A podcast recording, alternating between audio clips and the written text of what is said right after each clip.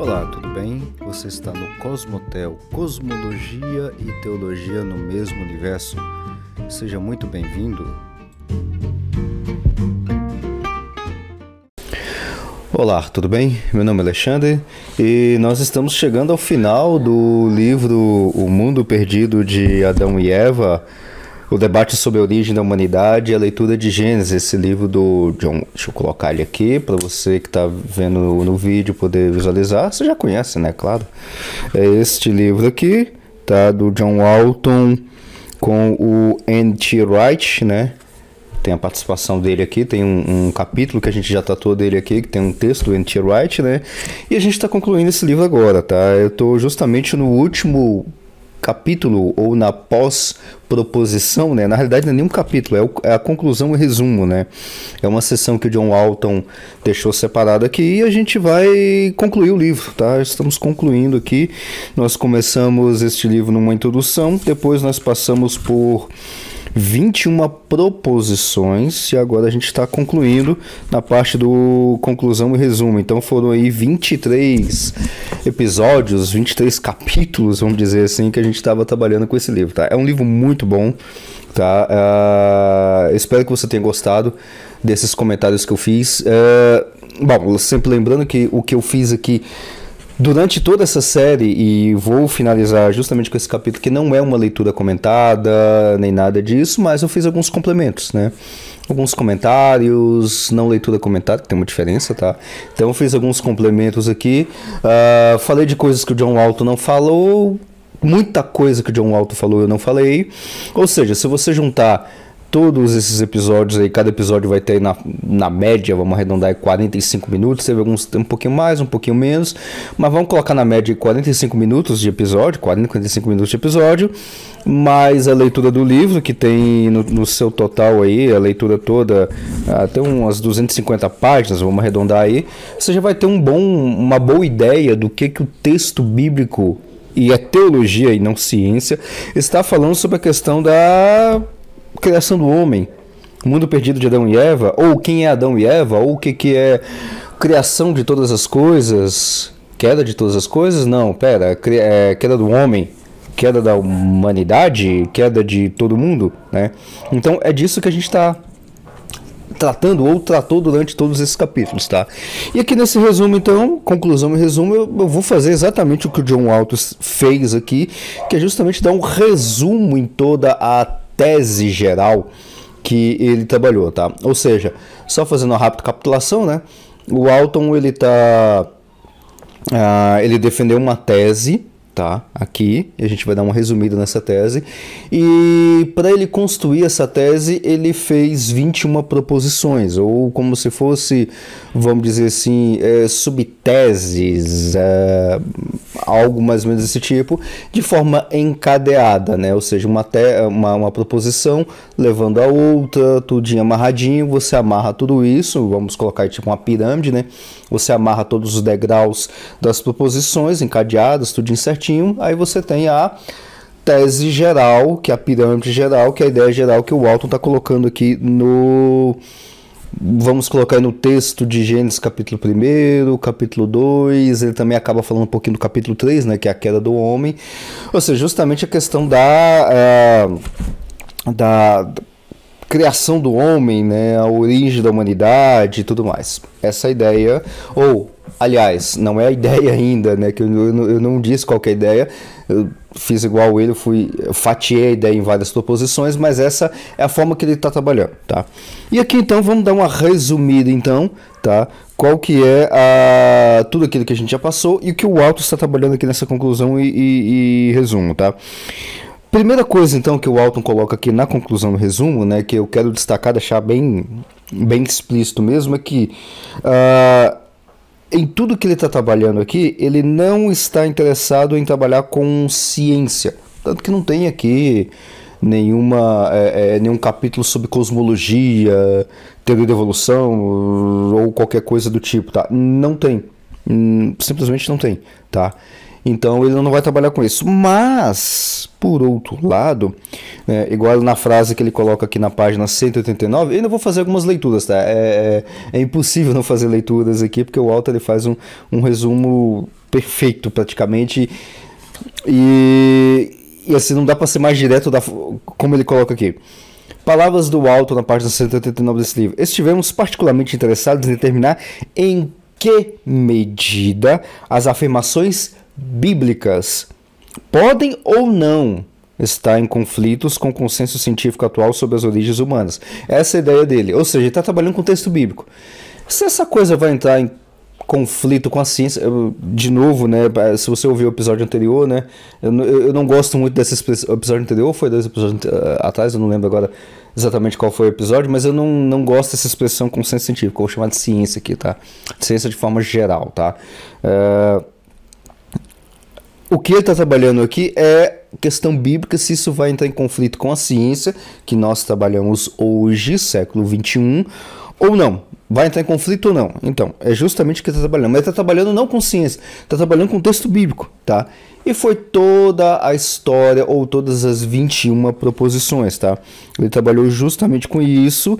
E aí, uh, e a forma que, como ele vai trabalhar com isso é justamente uma uma, uma espécie de comparação, não chega a ser uma, uma, uma é, religião comparada, tá? Que existe uma área, né, uma forma de você estudar isso se chama religião comparada. Você compara a religião com a outra, você vai comparar ali os seus documentos, as suas crenças e tudo mais. Não chega, não chega a ser tão, tão é, vamos dizer assim, tão rigoroso nesse tipo, mas ele faz uma certa comparação na questão literária, né, ou da literatura do Antigo Oriente Próximo com o texto bíblico, tá? E Antigo Oriente Próximo, né, nessa, nesse resumo, nessa, é, nessa finalização que a gente está fazendo aqui, só para relembrar, Antigo Oriente Próximo é toda aquela turma que está ali ao redor de Israel, Uh, pega aí do Egito, Suméria, Babilônia, os cananeus, aquela turma toda ali do Oriente Médio, tá? Pode pegar tudo aquilo ali num período de, vamos arredondar as contas de novo aí, do século. Ah, vamos colocar aí século 50? século 50, 5 mil anos antes de Cristo. Uh, já pega os egípcios, olha só que interessante, né? Mas vamos arredondar as contas um pouquinho mais, um pouquinho mais para baixo, né? Século 30 a.C., ou seja, 3 mil anos antes de Cristo, até o século 4 antes de Cristo, tá? 400 antes de Cristo, mais ou menos, tá? Então pega todos esses povos dessas regiões indo do Egito até o atual, vamos colocar desse jeito, né? O atual Egito ali no norte da África até uh, até a Turquia, né? Pega toda aquela região atual Turquia hoje. Uh, estamos indo, se você tiver com o mapa em mente, né? A gente está indo sempre do sudoeste ao sudeste e agora subindo para o norte. Vamos pegar ali até é, para lá de Israel, bem, atual Israel de hoje, tá? Então você pode pegar bem mais próximo de Israel ali, quase que no meio quase que chegando no meio do oeste da Europa, vamos colocar mais ou menos assim, tá? Então toda essa região ali que a gente chama de Oriente Médio, um pouquinho a mais, né? É, tudo isso durante esse período de arredonda as contas, uh, 2.400 anos, arredonda para muito, a 3 mil anos, durante 3 mil anos, tudo isso nós chamamos de Antigo Oriente Próximo, tá? Então, é tudo isso. E o que, que o Alto está fazendo aqui? Ele está fazendo um comparativo literário dos textos sagrados e tudo mais do, do, do Egito Antigo. Lembrando que no Egito, foi justamente no Egito que apareceu o escritor do texto de Gênesis, o Moisés. E o Moisés é do Egito. Se a gente colocar ele, vamos dizer assim, o seu local de nascimento, né? Porque não existia nação de Israel, essa coisa toda, judeu em si. Esses são termos bem anacrônicos, né? É, é, é difícil a gente falar de Israel, povo de Israel, na época de Moisés, tá? É extremamente difícil, tá? Se bem que nem dá para fazer isso, mas coloca aí que Moisés é um egípcio. Ele nasceu na terra do Egito. Colo colocando a pessoa uh, a sua nacionalidade onde ele nasce, né? A gente pode chamar aí de Moisés o egípcio, que ele está justamente na cultura egípcia, tá? Então o John Walton ele vai trabalhar justamente com esses textos, tá? Tanto do Egito antigo quanto Nós temos diversos textos que a gente analisou. Analisou não, né? A gente deu uma olhada pelo que o Walton trouxe, tá? Alguns textos ali do Livro dos Mortos, por exemplo, tá?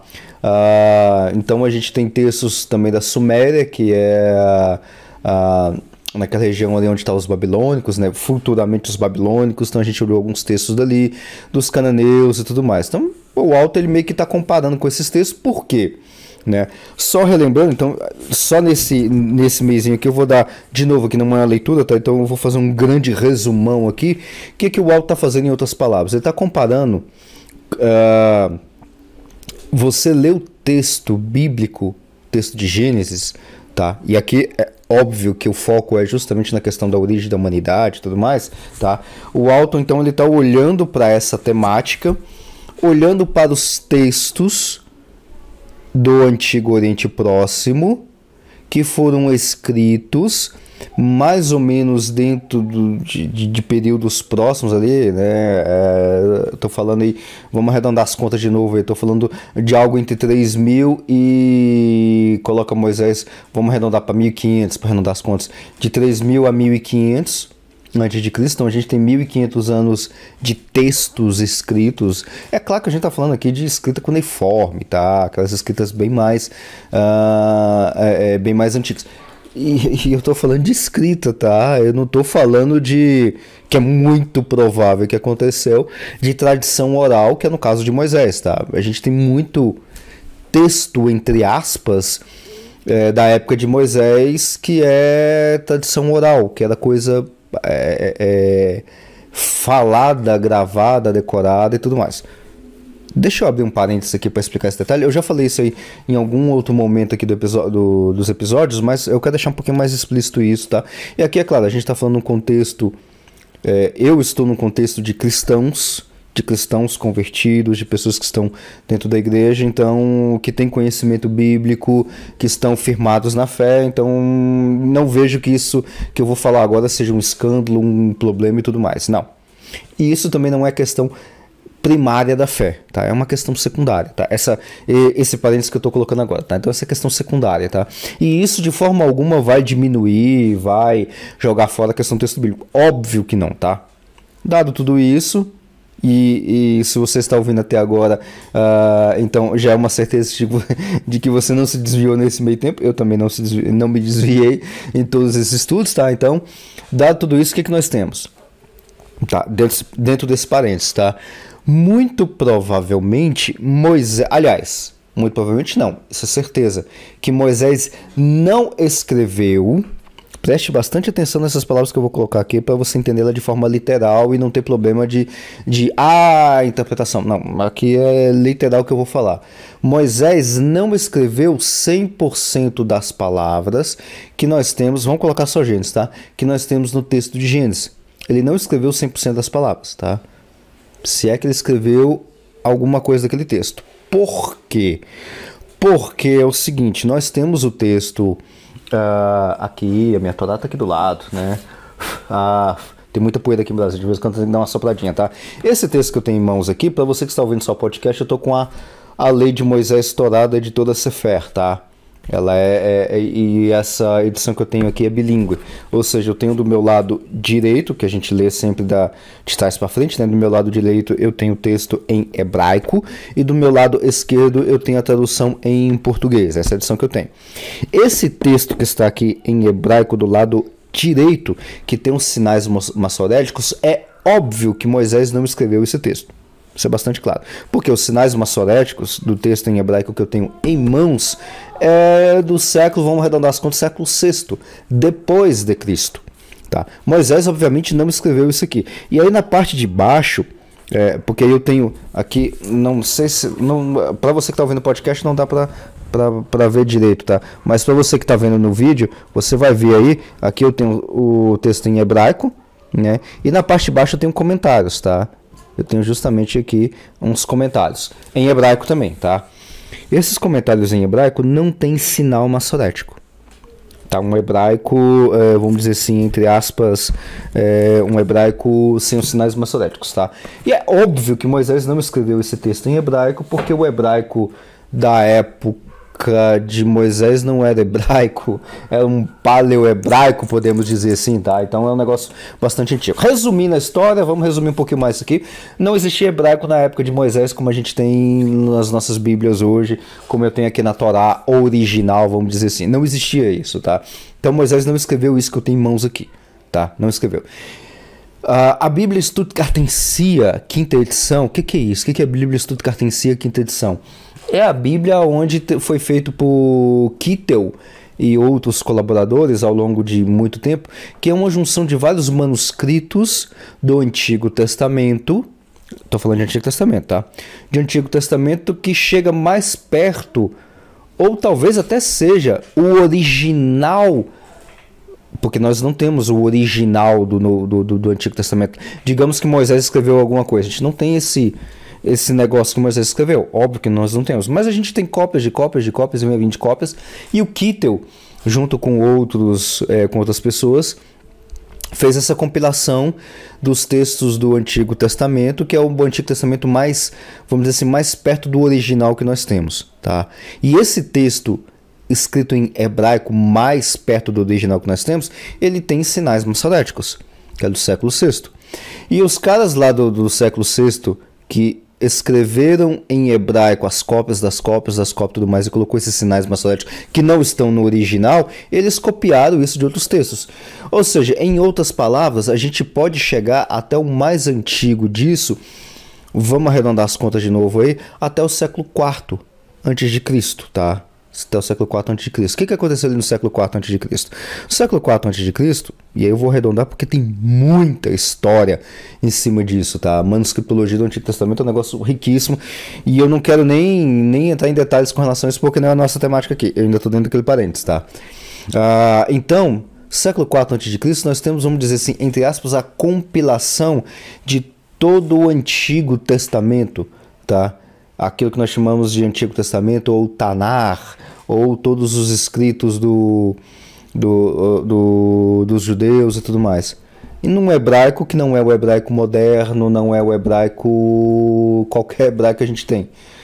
E essa compilação, ou essa edição final, é justamente do século, do século IV, que eu estou arredondando aqui, para frente é que nós vamos ter as cópias das cópias das cópias até chegar na época de Jesus, que Jesus lia hebraico, lia lá o, a, a, a, o livro de Isaías em hebraico, que é uma cópia de uma cópia de uma cópia, vindo lá de Isaías, seja lá o, o quanto ele escreveu daquilo, até chegar ao século VI, onde os maçoretas colocaram uns pontinhos, uns tracinhos e tudo mais, justamente tipo, para não se perder a sonoridade, porque o hebraico não tem vogal, então você coloca os sinaizinhos justamente para você ter a, a o som da vogal, tá? Só tem consoante no hebraico, tá? Então, o que, que eu quero dizer com tudo isso? Que o texto que nós temos de Gênesis, aí agora eu vou já vou caminhar para o encerramento, não do episódio, mas encerramento do parênteses que eu estou fazendo, tá?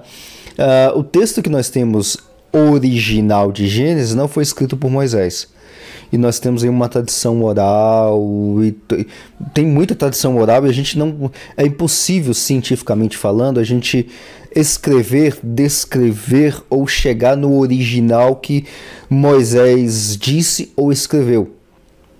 Principalmente porque muito provavelmente Moisés não escreveu é, muita coisa, se é que ele escreveu algo, tá? De novo, isso não é ponto central na teologia, a gente não vai perder a salvação por causa disso, tá? Mas aí pode ter escrito alguma coisa? Pode. Pode ter escrito muita coisa? Pode. Escreveu todo o Pentateuco? Não, isso é óbvio que não, tá? Isso é bastante óbvio que não, tá? Porque o texto, e aí é, é claro que o meu referencial é o texto que nós temos hoje em dia, que é, vamos chamar assim, a Bíblia Estudo Cartencia, tá? Que é, um, é o vamos dizer assim, é o original do Antigo Testamento que nós temos em mãos, tá? É, é o referencial é esse. É esse o referencial que eu estou colocando, tá? Então, não, Moisés não escreveu tudo aquilo que nós temos, tá? Então tem muita tradição oral e tudo mais, tá? É claro que a gente não vai entrar nas, miú nas minúcias desses detalhes. Ah, tá, então fecha o parênteses então. Então, voltando, então, o que o Alto está fazendo é justamente comparando a literatura do Antigo Testamento, mais especificamente de Gênesis, com os textos do Antigo Oriente Próximo. Por quê? Porque esses textos, tanto de Gênesis, lembra de todo o parênteses que eu acabei de falar, tá? Tanto esse texto de Gênesis quanto o texto do, do, do Antigo Oriente Próximo foi produzido dentro de um. de um. de, de, de um uma cultura, na realidade não é uma cultura, mas diversas culturas, aonde, onde nós temos diversos pensamentos ou formas de pensar como é que as coisas funcionam, tá? Ou seja, em outras palavras, para eu poder entender o texto bíblico de uma forma bem mais completa, eu não posso colocar a minha cabeça de cientista brasileiro ocidental do século 21 para entender o texto original da cabeça do israelita que está lendo o texto de Gênesis do século 15 antes de Cristo no Antigo Oriente Próximo, que ali a gente pode arredondar que é quase um Oriente, né? Se bem que nem tem essa diferença de Oriente para Ocidente, tá? Isso aí foi depois Vamos arredondar de novo as contas aí depois do, do, do, de Grécia e Roma que a gente vai ter Ocidente e Oriente, tá?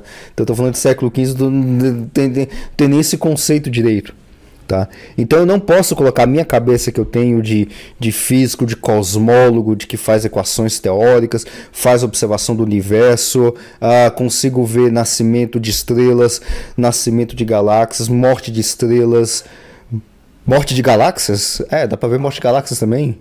Se você, se você dizer que, que fusão de galáxias é morte de galáxias, então eu vejo com olhos e fotos morte de, de galáxias também. Inclusive aqui no Cosmotel, aqui no, nos episódios, tem, tem as quartas-feiras que eu lanço episódios aí. Estou falando justamente do. Neste exato momento que eu estou gravando este episódio aqui, eu estou gravando também outros episódios do, do, do Cosmotel às quartas-feiras falando do James Webb onde nós vemos com os nossos olhos imagens reais de nascimento de estrelas, de morte de estrelas, de nascimento de galáxias, de morte de galáxias, de quase que nascimento do universo. Eu não posso colocar essa cabeça que eu tenho lá na cabeça de Moisés porque não vai funcionar.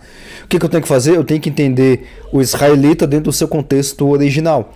E olhar apenas para o texto bíblico é problemático nesse sentido que eu estou falando, porque eu só tenho uma única fonte. Eu não sei como é que vai pensar ou como o israelita pensa de uma forma geral. Porque ele não pensa como eu penso. Isso é certeza absoluta. Ele não tem a mentalidade científica que eu tenho. Por quê? Porque nós não moramos no mesmo local, no mesmo período, no mesmo tempo e não temos a mesma forma de raciocinar.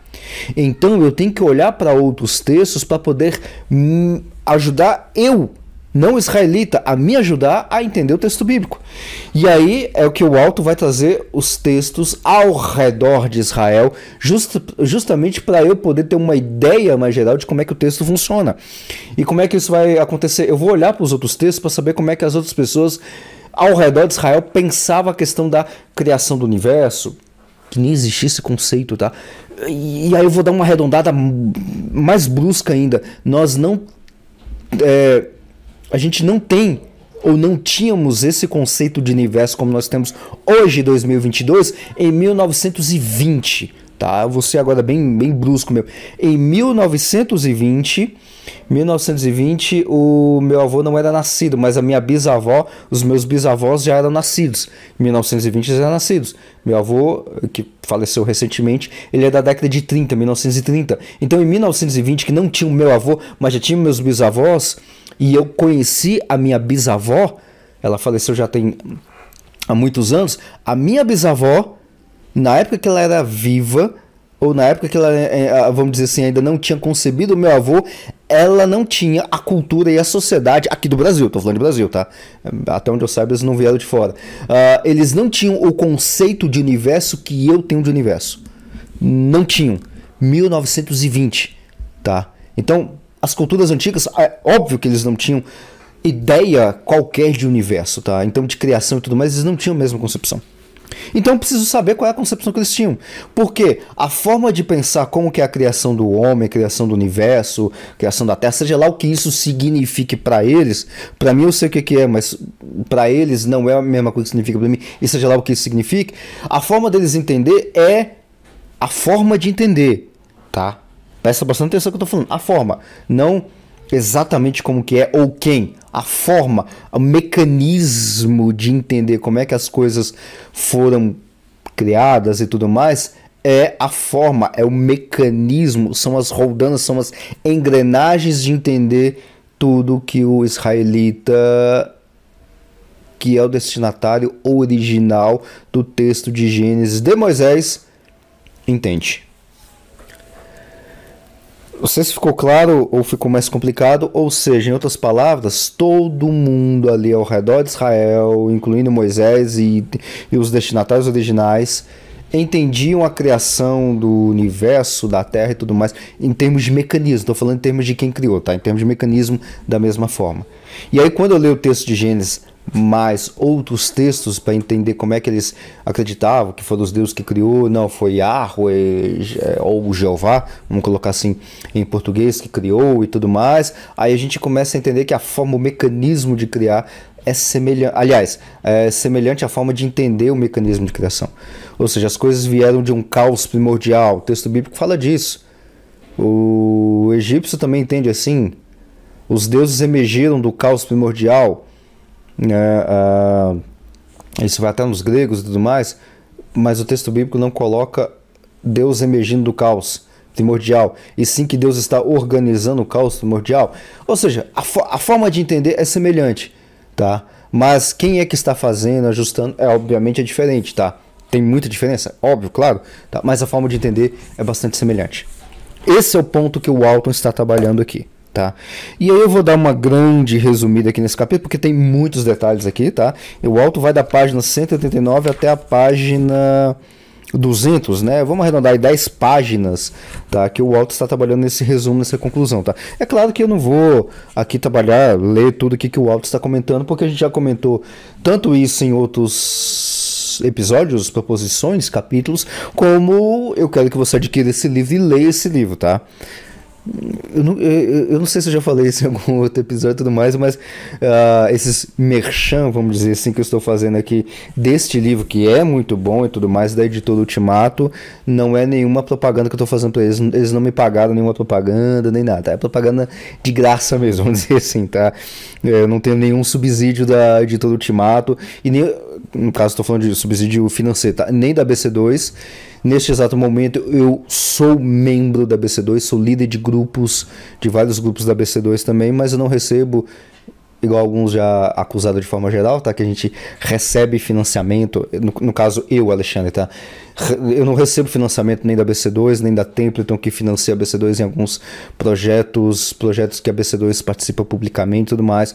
Eu não, nunca recebi nenhum centavo da BC2 Pra nada, tá? Até esse exato momento, ou para fazer esse episódio, esse negócio aqui, é, é, todos esse, esse, essa série que eu estou fazendo, eu não recebi nenhum centavo, tá? Então, é, não é mexer, falar, de, adquira o livro, compra esse livro, leia e tudo mais, não tô ganhando nenhum centavo com relação a isso, tá? Então, que, que isso fica bastante claro, tá? Então, o, o é, fazendo esse resumo então aqui, agora no que o Alto está trabalhando, agora em alguns pontos aqui, bom, ele vai falar justamente a questão do capítulo 1 de Gênesis, tá? Que ele vai falar sobre a questão da, da, da, da, ordem, do espaço sagrado, da não ordem e da desordem, tá? Ou seja, Deus ali no capítulo 1 está organizando o que seria futuramente espaço sagrado, tá? Esse espaço sagrado no cosmos, tá? Essa é a ideia do capítulo 1 de Gênesis, tá? Que o Alto já trabalhou nisso. O capítulo 2 de Gênesis ele vai falar justamente do do, do estabelecimento de um dentro do espaço sagrado, ou seja, você tem um espaço sagrado e você tem um local terrestre ali no Éden, na região do Éden, tem um jardim, tá? E esse jardim, é, Deus vai colocar dois sacerdotes, Adão e Eva, tá? E eles serão os arquétipos de uma forma geral e representantes da humanidade de uma forma geral, tá? É isso que o capítulo 2 de Gênesis vai acabar trabalhando, e aí depois você vai ter no capítulo 3 de Gênesis a questão da queda, da falha desses dois sacerdotes, tá? Que fazem essa conexão entre Deus e a humanidade, tá? É, igual o Alton coloca aqui, tá? É, Adão e Eva são comissionados como sacerdotes para servir mediando a revelação e o acesso a Deus. Adão e Eva são representados como arquétipos em sua formação. Eles incorporam todas as pessoas e as, e as afirmações dos relatos de formação dizem respeito a todos e não unicamente a eles. Página 190, tá? Ou seja, todos os homens são, é, são é, todos os humanos são feitos do pó, o gênero feminino procede do lado masculino e por aí vai, tá? Então é sempre numa questão representativa, uma questão de arquétipo, tá? É isso que uh, vai trabalhar o texto de Gênesis capítulo 2, tá? E aí, uh, o auto ele vai, ele vai mencionar também essa questão do que nos outros textos do Antigo Oriente Próximo falam também de questão de criação do homem, criação da mulher, Tiamat, por exemplo, lembra da Tiamat que você misturava ali o sangue da Tiamat uh, com, com, com a terra e formava uh, o ser humano e tudo mais. Então, tem diversos textos ali, né, que, narrativas do Antigo Oriente Próximo que vão falar justamente essa questão da criação da humanidade, criação do homem e tudo mais. E aí o Walter ele vai colocar um negócio que eu achei bastante interessante, que é justamente a questão da representação arquetípica. Tá? E aí ele coloca alguns pontos, uh, e aí eu queria justamente destacar esses pontos, tá?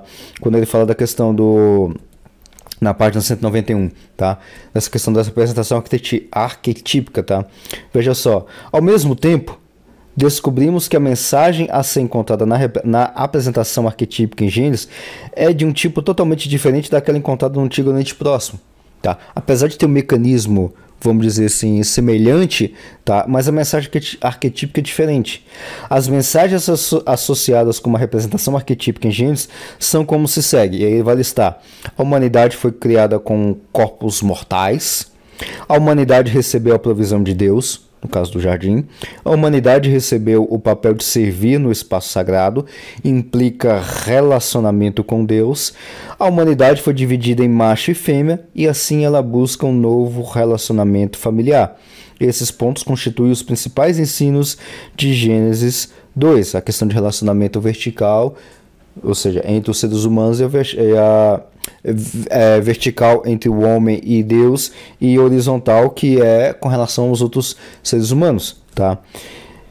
Uma vez que os relatos de criação, ele continua na página 191, são, uma vez que os relatos de criação são reconhecidos como arquetípicos, eles deixam de ser significativos em termos de cronologia ou história das origens materiais, mesmo que eu, o Alton está dizendo, né, afirme que Adão e Eva são pessoas históricas, tá? E ele vai trabalhar justamente com isso. É uma questão arquetípica. Tá? É uma questão que arquetípico tudo está acontecendo. Mas esse, esses dois aqui, que a gente não sabe se realmente tem o nome de Adão e Eva, porque é óbvio que o termo Adão e Eva é muito tempo depois, digamos até que, se, que tem algum fundo de, de relato histórico essa história. É óbvio que eles não chamavam Adão e Eva, porque, para começar, Adão e Eva são termos hebraicos. Não, tinha termo hebraico no, no século 40 a.C., tá? Então, o Alto ele trabalha com a historicidade de Adão e Eva, não da forma como está escrito no texto bíblico, mas que tem um fundo histórico ali onde esse texto foi, foi descrito. E é isso que o Alto vai trabalhar em diversos, é, diversos pontos. Aí ele vai trabalhar uma, aqui na, no resumo uma questão mais teológica com relação a isso, tá? Porque é, o que ele vai defender aqui, o que o Alton vai defender aqui, é que mesmo que uh, nós, é, mesmo que ele considere que o relato de Adão e Eva é um relato, aliás, que Adão e Eva são pessoas históricas, o relato dessa eh, que nós temos ali de Gênesis não é um relato de história. Isso é bastante óbvio, inclusive, tá? Mas uh, tem um fundo de verdade. É, um, é, é, uma, é uma, um relato ali de Gênesis de 1 até o capítulo, do capítulo 1 até o capítulo 11, tá no formato mito poético, tá? O Alto já trabalhou com isso, principalmente nos primeiros episódios a gente falou um pouco disso. Tem um formato poético, tem uma questão mítica, tem uma questão de mito e tudo mais. A gente já trabalhou com tudo isso. Então, assim, não é uma narrativa histórica. Apesar do Alton defender que Adão e Eva são personagens históricos. E aí, o restante do. é, boa parte do capítulo que, ele vai trabalhar aqui, já vou caminhando já para o final aqui, é justamente que se essa questão de Adão e Eva ser histórico ou não, porque tem alguns que defendem que Adão e Eva pode até não ter sido histórico da forma como o Alton defende, isso muda com relação a alguma coisa? É, isso muda alguma coisa da nossa teologia cristã? Não, não muda. Não muda. Não muda, tá? Não muda. Você defender que Adão e Eva são pessoas reais, históricas, e o texto não está falando de uma história, o texto de Gênesis não está contando uma história, uma narrativa histórica, isso não vai mudar em nada a sua teologia. E se você defender que Adão e Eva não são personagens históricos, ou até irrelevante se eles são históricos ou não, não muda também a teologia. Não vai mudar nada, tá? Simplesmente não vai mudar. E aí, eu quero dar agora um salto lá na página 195, onde o Otto está tá, tá dando algumas observações com relação à questão de, de, de tradição teológica, em relação a todos esses pontos, tá? Essa questão relacionada ao lugar da tradição teológica é importante e tem sido abordada em obras dedicadas a esse assunto. Aqui oferecerei apenas sete observações breves para os leitores considerarem. Aí as observações, eu vou dar apenas um destaque porque ele comenta essas observações, vou dar um destaque apenas, tá?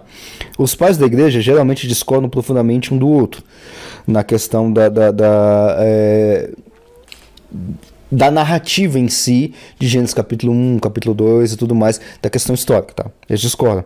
Os pais da igreja fizeram regularmente afirmações e adotaram posições que ninguém hoje aceita, tá? Por exemplo, tem alguns. É, só pegar a questão científica, né? Alguns pais da igreja. É, eu não lembro se foi Agostinho, acho que foi Agostinho. Eu estou em dúvida agora. Eu dei um estudo, inclusive, na BC2 aqui em Brasília, em 2018. Ou foi 2019, agora não lembro é, a data exata, que justamente eu fiz uma história da, da, da expressão origem da narrativa de Gênesis capítulo 1, como é que ela foi tratada teologicamente, pelos pais da igreja até Calvino, até tudo mais. Agora, e aí eu não lembro se foi Agostinho ou foi algum outro pai da igreja, é, que falava que Deus criou todas as coisas de forma instantânea e o texto de Gênesis era, era, é, era apenas sete aspectos dessa criação instantânea. Tá? Então, assim, é, é, é uma posição que ninguém considera hoje em dia, de forma científica. Tá? O pensamento e os escritos dos pais da igreja foram dirigidos pelas necessidades de seu tempo, seja pelo gnosticismo, estoicismo, arianismo e inúmeras heresias que regularmente emergiam ou pelos debates teológicos que dominavam. Tá? Isso é bastante natural. Os pais da igreja eram primariamente dirigidos pela cristologia. Só você pegar todos os pais da igreja até o século V, tá? Cristologia pura. Por muitos períodos da história da igreja, escritores e pensadores não eram familiarizados com as linguagens bíblicas, tá? Até para essa questão de estudos dos mais originais, porque a gente só teve os, os originais mais originais em 1957 para cá, do Antigo Testamento. Tá? Os pais da igreja não tinham acesso ao mundo antigo, tá? A questão dos, que é justamente isso que eu acabei de falar, essas questões arque, a, da arqueologia que a gente só teve agora no século XX. Algumas das ideias apresentadas nessa obra foram consideradas por alguns intérpretes da história é, na história antiga da igreja, não sendo elas tão novas como poderíamos pensar. E aí, resumindo a história, então, o, eu vou resumir numa frase que o Alto coloca aqui na página 196. Podemos argumentar que Adão e Eva são significativos histórica e teologicamente, mesmo que eles não tenham sido os primeiros humanos. Não foram. Vai mudar alguma, vai mudar alguma coisa na teologia? Não. Não. Não muda nada. Absolutamente não muda nada. Tá? E aí, por último, é, e aí já vou concluir agora já o episódio, tá? O Walter ele vai colocar na página 197, a partir da página 197, o, o, o seguinte, tá? É, eu, portanto, fecharei com quatro razões de por que essa discussão precisa continuar. Ou seja, toda essa discussão teológica e tudo mais, por que, que isso precisa continuar? Porque é claro que o livro não se encerra em si mesmo, tá? Não, a gente tem muita coisa depois. Aqui não é uma única obra que vai ter essa discussão, não. Tem, muita, tem muitos outros materiais, tá? E aí, por que, que o Alton, nem o próprio Alton fecha essa discussão, tá? Por que, que precisa continuar? Por questão de quatro, é, é, por quatro razões. Primeiro, cuidado com a criação. Tá? Esse é o primeiro ponto. Nós temos, e aí o Alto coloca na página 197, temos a responsabilidade de manter o espaço que, em última instância, é sagrado e é seu no caso aqui do contexto, uh, no contexto de, de, de, criação de uma forma geral. Nós somos vice-regentes, né? Pelo menos nessa ideia inicial de domínio da criação e tudo mais. Não no sentido de destruir, tá? Óbvio que não. Lembra? Volta lá nos episódios anteriores que a gente falou uh, dessa temática, tá? Então não é, não, não somos, é, é, vamos dizer assim, é, é, dominantes para destruir a criação. Não, é que a gente está no sentido de serem vice-regentes, tá? de mordomos. O, o, a segunda razão que o Alto coloca é a questão de ministério. Tá? Muitos cristãos que trabalham em vários campos da ciência se encontram em águas traiçoeiras. Tá? Eu me coloco nesse meio. Tá? É, é, o negócio é complicado se trabalhar com cosmologia e fé cristã.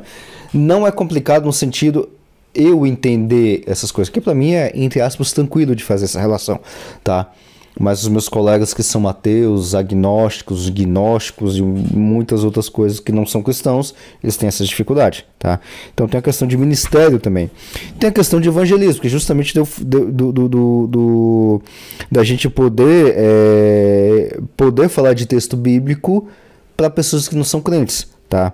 E aí na página 198 ele vai colocar um, de, um detalhe bem interessante. A eles, tem, uh, a eles tem sido dito que se tornar um cristão, ou seja, para as pessoas que são cristãos, né, significa crer na Bíblia. E crer na Bíblia significa abandonar a ciência que eles acham é, convincente. Então eles permanecem de fora observando.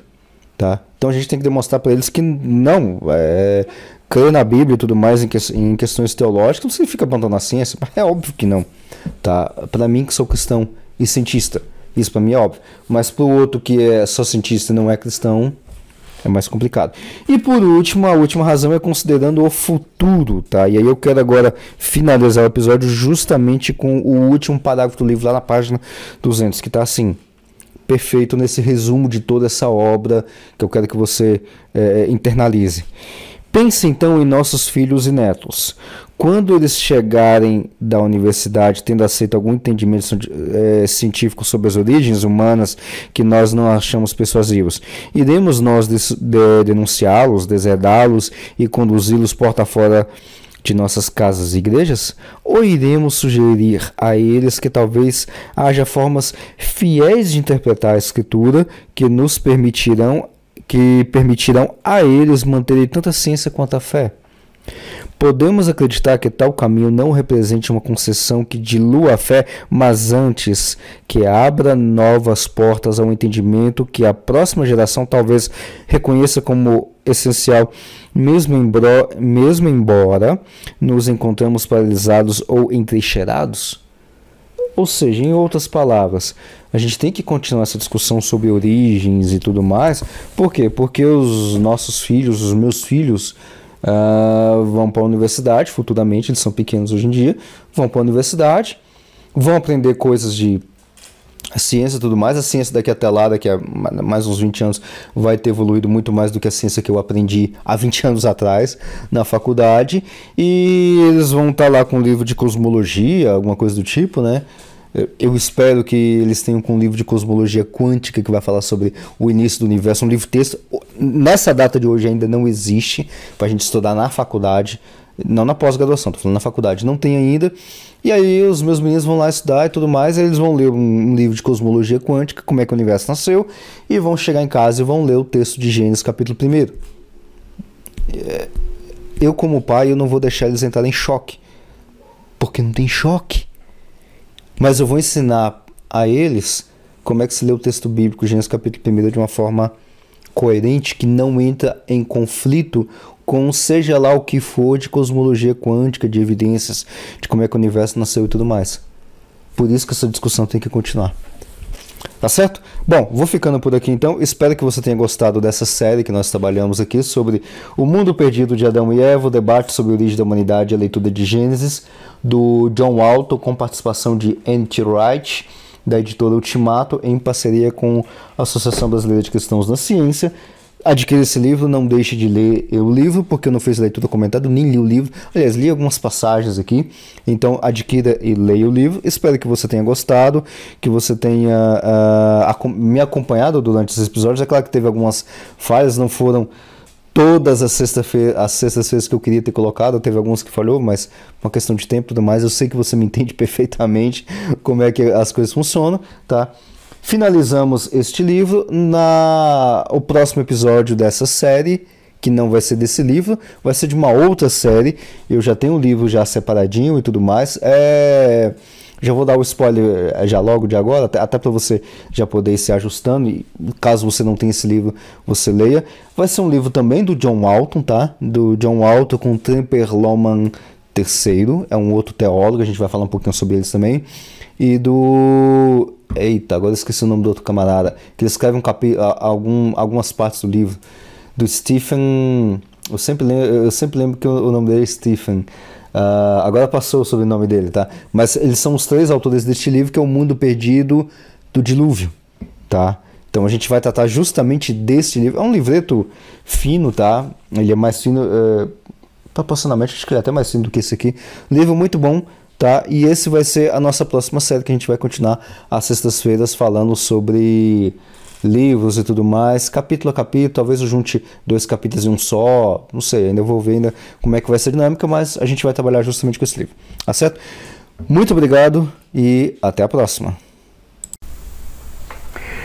E se você gostou desse episódio e, e, dessa temática, eu te convido a deixar aí nos comentários uh, o que você quiser colocar como perguntas, sugestões de outros temas ou de outros livros para que eu possa trabalhar aqui, outras séries também, por que não, tá? Deixa o seu like se você estiver ouvindo pelo YouTube, se estiver assistindo pelo YouTube, se inscreva no canal, ative o sininho também para você receber as notifica todas as notificações. E se você estiver ouvindo pelo seu agregador preferido de podcast, compartilhe com sua família, com seus amigos, convide-os a, a participar também desses comentários que se tem aqui e também a deixar a discussão, outros comentários e até sugestões. Até a próxima!